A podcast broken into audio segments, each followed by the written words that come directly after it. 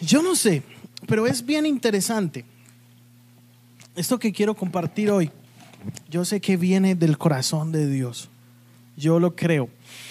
Y yo recuerdo algo, y es que cuando yo estaba como unos 13 años más o menos, a los 13 años, yo estaba yendo a una iglesia pequeña. La iglesia constaba como de unas 10 personas más o menos, todos en una casa. Era una casa como de unos 60, 70 metros cuadrados y estábamos todos reunidos allí en esta casa, eh, en las reuniones de la iglesia. Y me acuerdo que en un tablerito decía Iglesia Cristiana Bonanza de Vida. Y en esa iglesia pequeñita, en la cual estábamos ahí disfrutando, pasamos un tiempo difícil. Yo en medio de las depresiones y la ansiedad y mi mamá pues pasando una situación difícil familiar. Estábamos todos allí en medio de tiempos de mucha dificultad. Eran los domingos en la tarde como a las 5 de la tarde. ¿A qué horas eran los servicios? Como a las 5. Imagínense, ¿quién va a un, qué, qué iglesia tiene un servicio a las 5? Como servicio principal, solo esa. y ese era el horario perfecto y íbamos nosotros a disfrutar de ese servicio. ¿Y cómo olvidar de esa pequeña iglesia en la cual yo conocí a Jesús? Esa pequeña iglesia en la cual vivíamos como comunidad, terminábamos, compartíamos, hablábamos. Era un tiempo bien interesante, bien especial el que pasábamos todos nosotros ahí, en esa pequeña iglesia. Entonces, Dios ha estado hablando fuerte a mi corazón porque la pregunta ahora es, ¿qué es la iglesia? Dani, ¿qué es la iglesia? Todos, todos nosotros. Buen punto. ¿Qué necesitamos para ser una iglesia influyente? Anunciar bien la palabra de Dios. Qué bien, Dani. Como es de bueno cogerte a quemar ropa, hombre. Sí, gracias. Increíblemente bien. Entonces, ¿Qué necesita la iglesia de hoy para ser una iglesia influyente? Y es triste porque eh, la respuesta a esto eh, no es lo que Dani dijo. Para muchas personas la respuesta para una iglesia ser influyente es tener una iglesia donde hay un hombre que es un Superman, un hombre inalcanzable, un hombre intocable. Parece que es el ungido de Dios y que eh, después de cada reunión de la iglesia se va en un carro de fuego al cielo y vuelve para el próximo domingo. Y a la gente le gusta porque tienen un hombre visible en el cual ponen su confianza. Y estamos tocando temas como duritos. Ojalá ningún pastor se enoje conmigo. Ni conmigo. pero, pero parece que eso se convierte en una iglesia influyente donde hay un nombre en el cual es elevado casi que al nivel de Dios para ser una iglesia influyente. Y las multitudes vienen porque sienten que hay un hombre que están viendo en el cual colocan su fe. Aunque dicen que es en Dios, a veces, a veces parece que estamos idolatrando a los hombres. Una iglesia influyente es una iglesia que tiene una alabanza impecable. Esto no es malo. Pero parece que eso es lo más importante para ser una iglesia influyente una alabanza impecable, donde todos se vistan chévere, donde la alabanza suene bien profesional y eso es bueno, es importante tener excelencia. Otra eh, cosa que hace que este tiempo una iglesia sea una iglesia eh, influyente es tener un gran edificio. Parece que esto es tan importante y en la pandemia dejó de ser importante. Para ser una iglesia influyente tenemos que tener luces y cosas como estas. Y yo quiero decirles algo, esto no es malo. Bueno, Superman en la iglesia sí, pero, pero tener luces, tener una buena alabanza profesional excelente para Dios no es malo. Tener luces en la iglesia no es malo. Esas cosas no son malas. Lo que sucede es que parece que en la iglesia de hoy estamos poniendo en, en primer lugar, estamos colocando estas cosas. Parece que el primer lugar de todo está haciendo estas cosas. ¿Qué es el primer lugar de la iglesia? Parece que cuando alguien busca una iglesia está buscando que tenga un gran parqueadero, que haya unas buenas escuelas para sus hijos, que haya buen café. La gente está buscando cuando va a una iglesia que haya muchas luces, una excelente alabanza. Si alguien desentona, parece que esto no es para mí. Parece que esto es lo que estamos buscando cuando buscamos una iglesia. Y parece que la iglesia se ha convertido en moda. ¿Y tú a qué iglesia perteneces? A esta iglesia. Y parece que todo se ha convertido en moda. Y parece que eso es la iglesia influyente hoy en día. Hay algo que incluso lo leí en un libro que me regaló Jonathan. Y Francis Chan decía, hacía la siguiente pregunta. Él decía, imagínese por unos minutos que está en una isla completamente solo y se encuentra una Biblia, una copia de la Biblia, y usted nunca ha sido cristiano, nunca ha ido a una iglesia cristiana, es, es la primera vez que usted encuentra la Biblia y usted empieza a leer la Biblia, ¿cómo sería la iglesia en ese momento en el cual usted lee la Biblia sin conocer lo que hoy conocemos como iglesia? Le aseguro que después de leerlo, usted no estaría pensando en levantar un gran edificio. No estaríamos pensando en tener una alabanza impecable. No son cosas malas. Aclaro, no es malo. Pero no estaríamos pensando en esas cosas que hemos puesto como prioridad. Y hemos sacado del primer plano las cosas que son verdaderamente valiosas, que son verdaderamente importantes. Interesante eso, Dani. Eso es fuerte. Pero parece que hemos puesto en primer lugar cosas que no deberían de estar en primer lugar. Hemos puesto en primer plano cosas que no deben de estar en primer plano.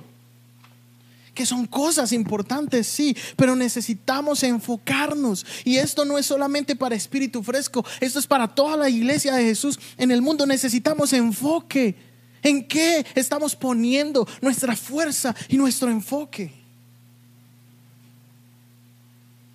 Piense usted por unos, por unos segundos, cierre sus ojos y piense cómo sería la iglesia si usted se encuentra una copia de la Biblia en una isla y nunca ha conocido lo que es ser cristiano.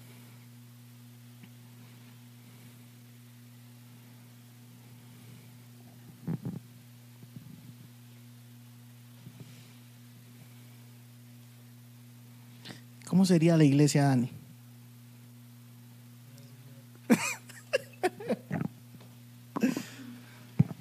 ¿Cómo piensas que sería? Una frase, una palabra. Repite la pregunta. si estuviésemos en una isla solos, encontramos una copia de la Biblia. Nunca hemos conocido una iglesia cristiana. ¿Cómo crees que sería la iglesia en ese momento? Simple. Simple. ¿Cuál sería el enfoque de la iglesia? Jesús. Jesús. Eso es. Eso sería la iglesia. Entonces, parece que estamos perdiendo el enfoque y hay unos valores que yo quiero compartir con ustedes, que creo que son los valores más importantes de la iglesia, que son los valores que nunca podemos perder como iglesia, y no solo para espíritu fresco, yo creo que todos los creyentes no podemos perder estos valores que voy a compartir. Yo me incluyo. Yo creo que Dios está hablando fuerte a mi corazón y cambiando chips dentro de mi mente, porque necesitamos una reforma para la reforma. Aunque seamos parte de la reforma, la iglesia hoy necesita también una reforma en el enfoque. Necesitamos enfocarnos. Y creo que la cosa número uno que como iglesia nosotros tenemos que tener claro es que, y es el problema más grande que hay, es que la iglesia ha perdido identidad. Todos como iglesia número uno necesitamos identidad. Porque la falta de identidad es la que ha hecho que la iglesia, en lugar de ser iglesia, sea una iglesia llena de deseo de poder, llena de deseo de gloria, llena de deseo de, de construir castillos personales. Porque parece que la identidad, incluso para algunos líderes, está en las conversaciones. Tú poder decir cuántos miembros tiene tu iglesia, cuántos ingresos tiene tu iglesia. Parece que lo que nos da valor es tener reconocimiento. Lo que nos da valor parece que es eh, tener una gran iglesia. Lo que nos da valor es eso. La iglesia hoy necesita identidad. ¿Sobre qué está fundamentada hoy la iglesia? Las luces son buenas. Un gran auditorio es bueno. Una alabanza perfecta es bueno, es muy bueno y es necesario para tener un mayor alcance. Pero escúchame bien, nunca la iglesia se va a fundamentar sobre una alabanza, sobre las luces. Nunca una iglesia se va a fundamentar sobre cosas como esas. Por eso necesitamos que la iglesia nunca pierda la identidad. ¿Y cuál es la identidad que tenemos como iglesia? Somos hijos de Dios. Y si entendemos eso, no tenemos por qué estar peleando con la iglesia X o la iglesia Y. Porque todos somos hijos de Dios.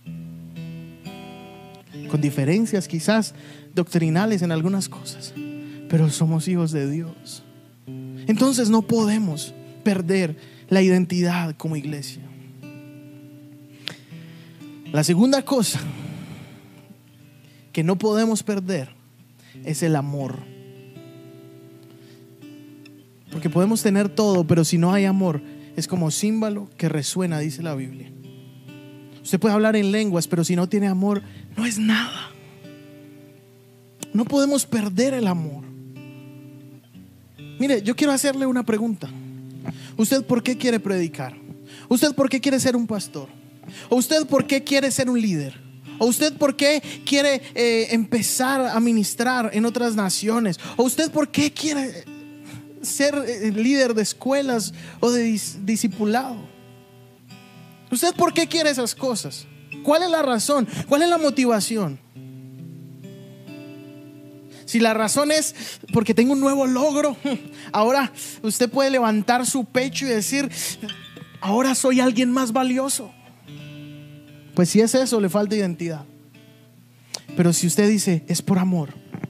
Porque aunque dentro de lo poco que sé, si hay una palabra que puede cambiar una vida, tiene sentido. Si dentro de lo poco que sé, hay una palabra de Dios que puede transformar una familia, tiene sentido. Por eso las luces son importantes, porque son una expresión de amor. Cuando lo hacemos por amor a la gente que va a llegar para conocer a Jesús. Pero no cuando lo hacemos para engrandecer a los hombres. Un auditorio es bueno y es importante. Una alabanza perfecta, intachable, es importante. Si lo hacemos por amor a la gente que va a conocer a Jesús. Y no cuando lo hacemos para enorgullecer nuestros corazones y levantar en alto nuestros nombres personales. Por eso todo lo que hagamos y todo lo que hacemos tiene que ser hecho con amor. Otra cosa que la iglesia ha perdido y no se puede perder, y Señor, ayúdanos a no perder esto, es misión. Parece que la iglesia está caminando sin misión. Todos tenemos en cada iglesia una cultura diferente, hay un ambiente distinto en cada iglesia porque somos diferentes, pero somos un solo cuerpo. Pero el objetivo de todo un cuerpo, aunque sea diferente, es el mismo. El objetivo de mi dedo es el mismo objetivo que tiene mi cabeza. Y es ser parte del cuerpo y ser funcional. Pero no se parece mi dedo a mi cabeza. Pero todos como cuerpo tenemos un solo objetivo, una sola misión, y es llevar las buenas nuevas de Jesús. Es que Él nos dijo, vayan a todas las naciones y hagan discípulos, bautícenlos en el nombre del Padre, del Hijo, del Espíritu Santo. Tenemos una gran comisión, es llevar las buenas nuevas de Jesús. cuando una iglesia tiene identidad, cuando una iglesia tiene amor y cuando una iglesia tiene una misión, es imparable. Y esa fue la iglesia primitiva. Una iglesia con identidad. Una iglesia con amor. Y una iglesia con misión. Y gracias a esa iglesia primitiva, a los apóstoles que nosotros leemos en la Biblia, usted y yo estamos acá. Porque era gente que su enfoque no estaba en lo material, su enfoque estaba en la misión que tenían de llevar las buenas nuevas de salvación. Otro valor que no podemos perder, y es un valor importante que Jesús nos enseñó, es el valor del servicio. Como iglesia nosotros hemos sido llamados para servir. Jesús dijo, yo no vine acá para ser servido. Al contrario, yo vine para servir. Hay una anécdota bien interesante de George Washington. Y en una ocasión había uno, un cabo que estaba intentando llevar como una, ¿cómo se dice esto? Como una antena a un lugar. Y en el momento que estaban intentando hacerlo, todo su equipo, el equipo del cabo, el cabo estaba dando palabras de aliento. Eso muy bien, hágale, usted puede, si puede, van a poder llevarlo, cárguenlo con fuerza. Y el hombre ahí, el cabo mirando y animándoles. Y George Washington se acerca a ellos.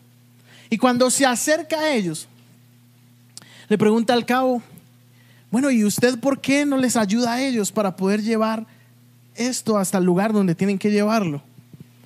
Y él le dijo, lo que pasa es que yo soy el cabo. Y George Washington le dijo, perdóneme, discúlpeme, yo sé, usted es el cabo. Se bajó de su caballo, George Washington, y se unió con todos los demás soldados para llevar esto hacia el lugar donde tenían que llevarlo. Y cuando lo logró llevar, él dijo unas palabras que a mí me llamaron mucho la atención cuando estaban llevando la viga. Y es, él dijo, recuerden que aquí, está George Washington, su comandante jefe, siempre que lo necesiten. Y lo dijo mientras estaba secando el sudor de su cabeza. Y esa es la cuestión. Hemos sido llamados para servir. Nuestro llamado es servir. El que no, no sirve, el que no vive para servir, no, no sirve para vivir. Porque necesitamos servir, necesitamos servirnos unos a otros. Jesús vino para servir y nosotros como iglesia aún más necesitamos servir. Hay necesidad afuera y somos tan indiferentes. Hay tanta gente necesitando a Jesús y somos tan indiferentes. Necesitamos empezar a servir con pasión. Necesitamos empezar a servir con todo nuestro corazón, así como Jesús lo hacía. Pero estamos esperando que la gente nos sirva a nosotros. Estamos esperando que la gente nos atienda. Estamos esperando ocupar cargos de liderazgo para poder nosotros ser engrandecidos y que la gente nos sirva a nosotros. Que la gente sirva a nuestro ministerio. Que la gente me sirva a mí como el hombre de Dios. Que la gente me ponga en un lugar alto.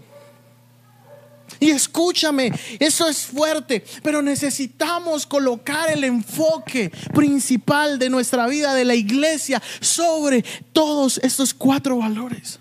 La iglesia necesita identidad, la iglesia necesita amor, la iglesia necesita misión, la iglesia necesita servicio.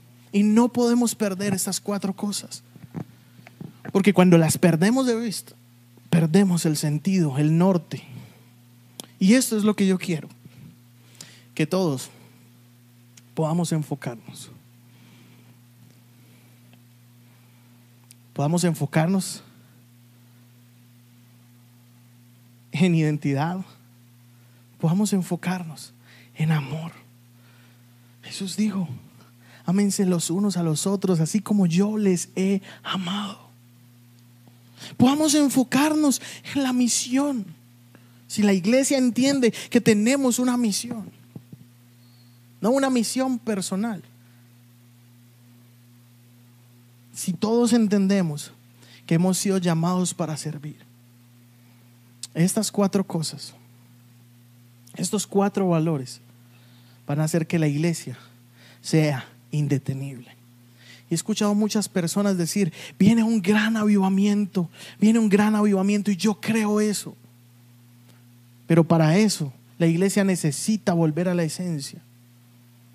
La iglesia necesita llegar a tomar su posición de identidad como hijos. La iglesia necesita empezar a amar como Jesús lo hacía. La iglesia necesita tener clara la misión que tiene como iglesia. La iglesia necesita saber que hemos sido llamados para servir. Así que yo quiero invitarte para que tú puedas empezar ahora a tener estos valores en tu vida. A tener estos valores claros como iglesia, espíritu fresco, y si hay algún líder o pastor que me estaba viendo, no perdamos de vista esto. Juan el Bautista. Hmm. Me llama la atención Juan el Bautista. Porque dice la Biblia que él fue encarcelado.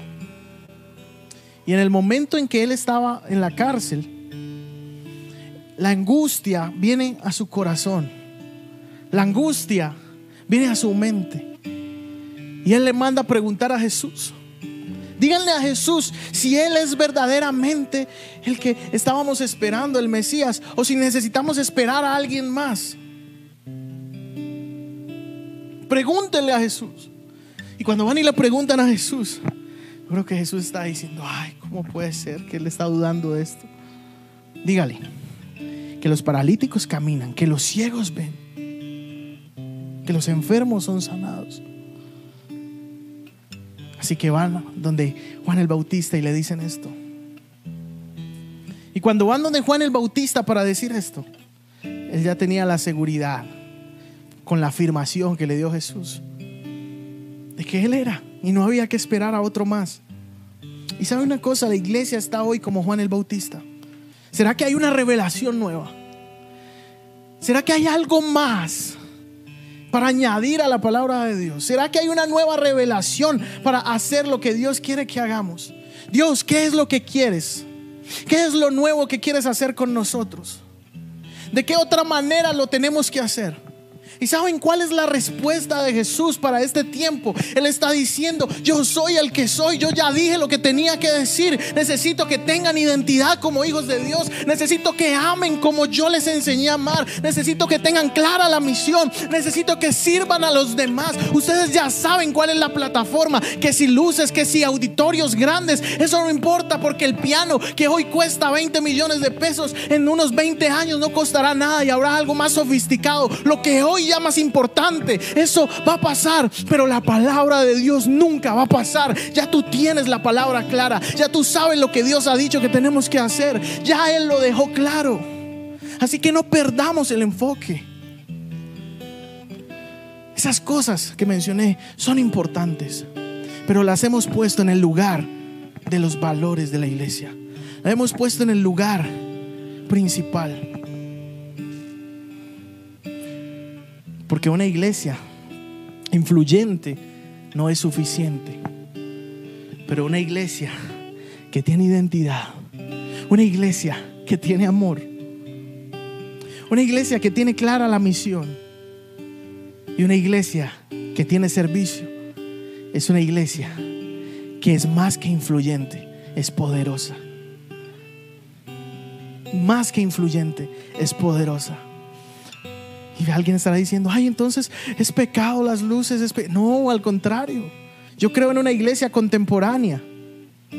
Yo creo en una iglesia eh, joven. Yo creo en una iglesia que hace hasta lo imposible para alcanzar a nuevas personas.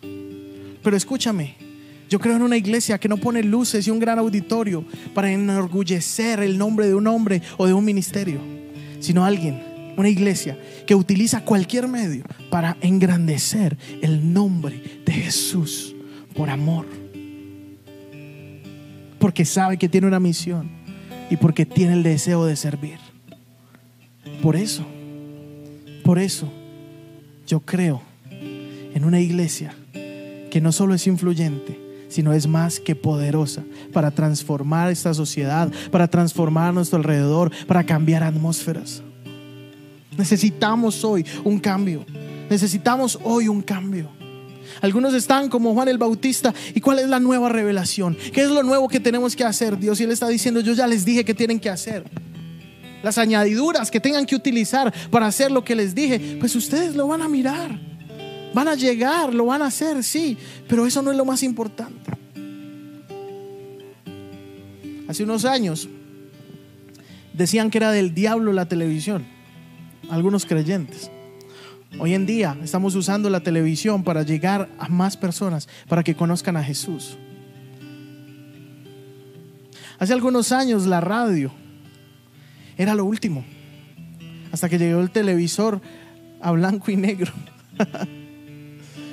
el televisor cabezoncito que usted tenía en la habitación de su casa, ese que ya no sirve para nada, porque ya están los smart, ya están los televisores 4K, Mire, esas cosas pasan con los tiempos.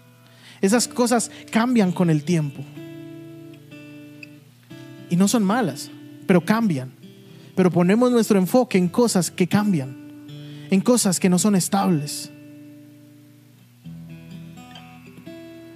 Pero si ponemos nuestra confianza, nuestra esperanza y nuestro enfoque en las cosas que son reales y verdaderas, como lo es la palabra de Dios, te aseguro que aunque pasen los años y los tiempos, siempre vamos a estar igual de vivos y eficaces. Siempre vamos a estar igual de avivados. Porque dice la Biblia que el cielo, que todo pasará.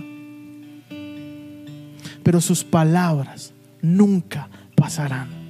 Sus palabras permanecen para siempre. Para siempre la palabra de Dios va a permanecer. Para siempre la palabra de Dios va a continuar. Después de dos mil años y aún la palabra de Dios sigue cambiando corazones, transformando vidas. Porque la palabra de Dios permanece para siempre. Así que enfoquémonos en esos principios. Enfoquémonos en que la iglesia hoy necesita a gritos identidad. Que la iglesia hoy necesita a gritos tener amor. Que la iglesia necesita hoy a gritos saber cuál es la misión que tenemos como iglesia y que la iglesia necesita hoy tener el enfoque de servicio dentro de su corazón. Y si tú hoy tomas la decisión de decir, yo necesito, yo necesito mi enfoque, yo necesito enfocarme. Señor, perdóname porque he puesto en primer lugar cosas que no deberían ser el primer lugar. Perdóname, Señor, porque he colocado por encima de ti a cosas que no son lo más importante y lo más valioso.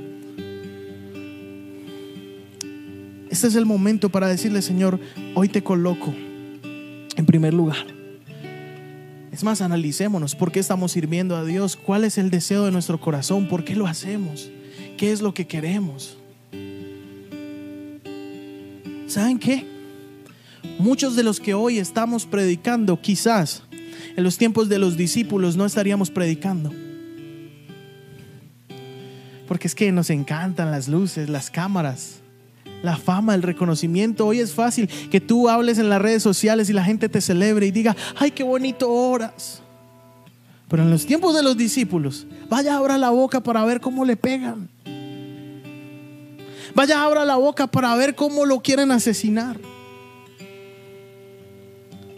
Ellos tenían identidad. Ellos sabían que lo que estaban haciendo era para Él y por Él. Ellos sabían que lo que estaban haciendo era porque eran hijos de Dios. Ellos sabían que lo que estaban haciendo era porque ellos tenían que amar aún a la gente que no les amaba.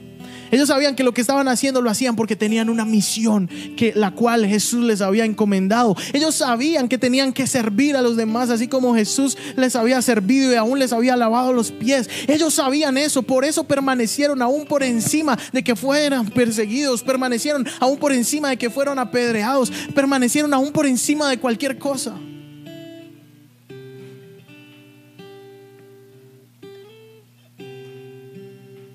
permanecieron. Y las cosas que ellos utilizaron en su tiempo para llevar la palabra de Dios, quizás hoy en día no las utilizamos. Hoy en día no nos paramos en una barca para hablarle a multitudes. Podemos llenar un estadio, podemos llenar un auditorio. Ya hoy en día tenemos luces, ya hoy en día tenemos micrófonos. En ese tiempo tenían que gritar. Esas cosas pasaron. Ya no es necesario hablar y gritar sin micrófono. Ya no es necesario pararse sobre una barca para predicar. Pero lo que permaneció hasta el día de hoy es la identidad. es el amor, es la misión y es el servicio. Esas cosas son las que nos hacen iglesia. Esas son las cosas que nos hacen iglesia. Por eso no podemos perder esas cosas. Porque dentro de unos años, quizás, las luces que usamos, los proyectores que usamos, no serán importantes, habrán unos nuevos. Pero esto va a permanecer siempre. Así que enfoquémonos, que la iglesia nos enfoquemos en lo que es realmente importante.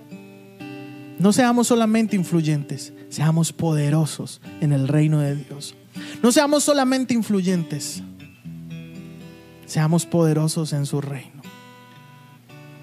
¿Cuántos están dispuestos a no solo ser influyentes, sino poder preguntar al Padre, mirar al cielo y decir, papá, ¿estás agradado de lo que estoy haciendo? ¿Estás agradado de lo que hemos estado realizando? ¿Estás agradado, Señor, de lo que estamos hablando?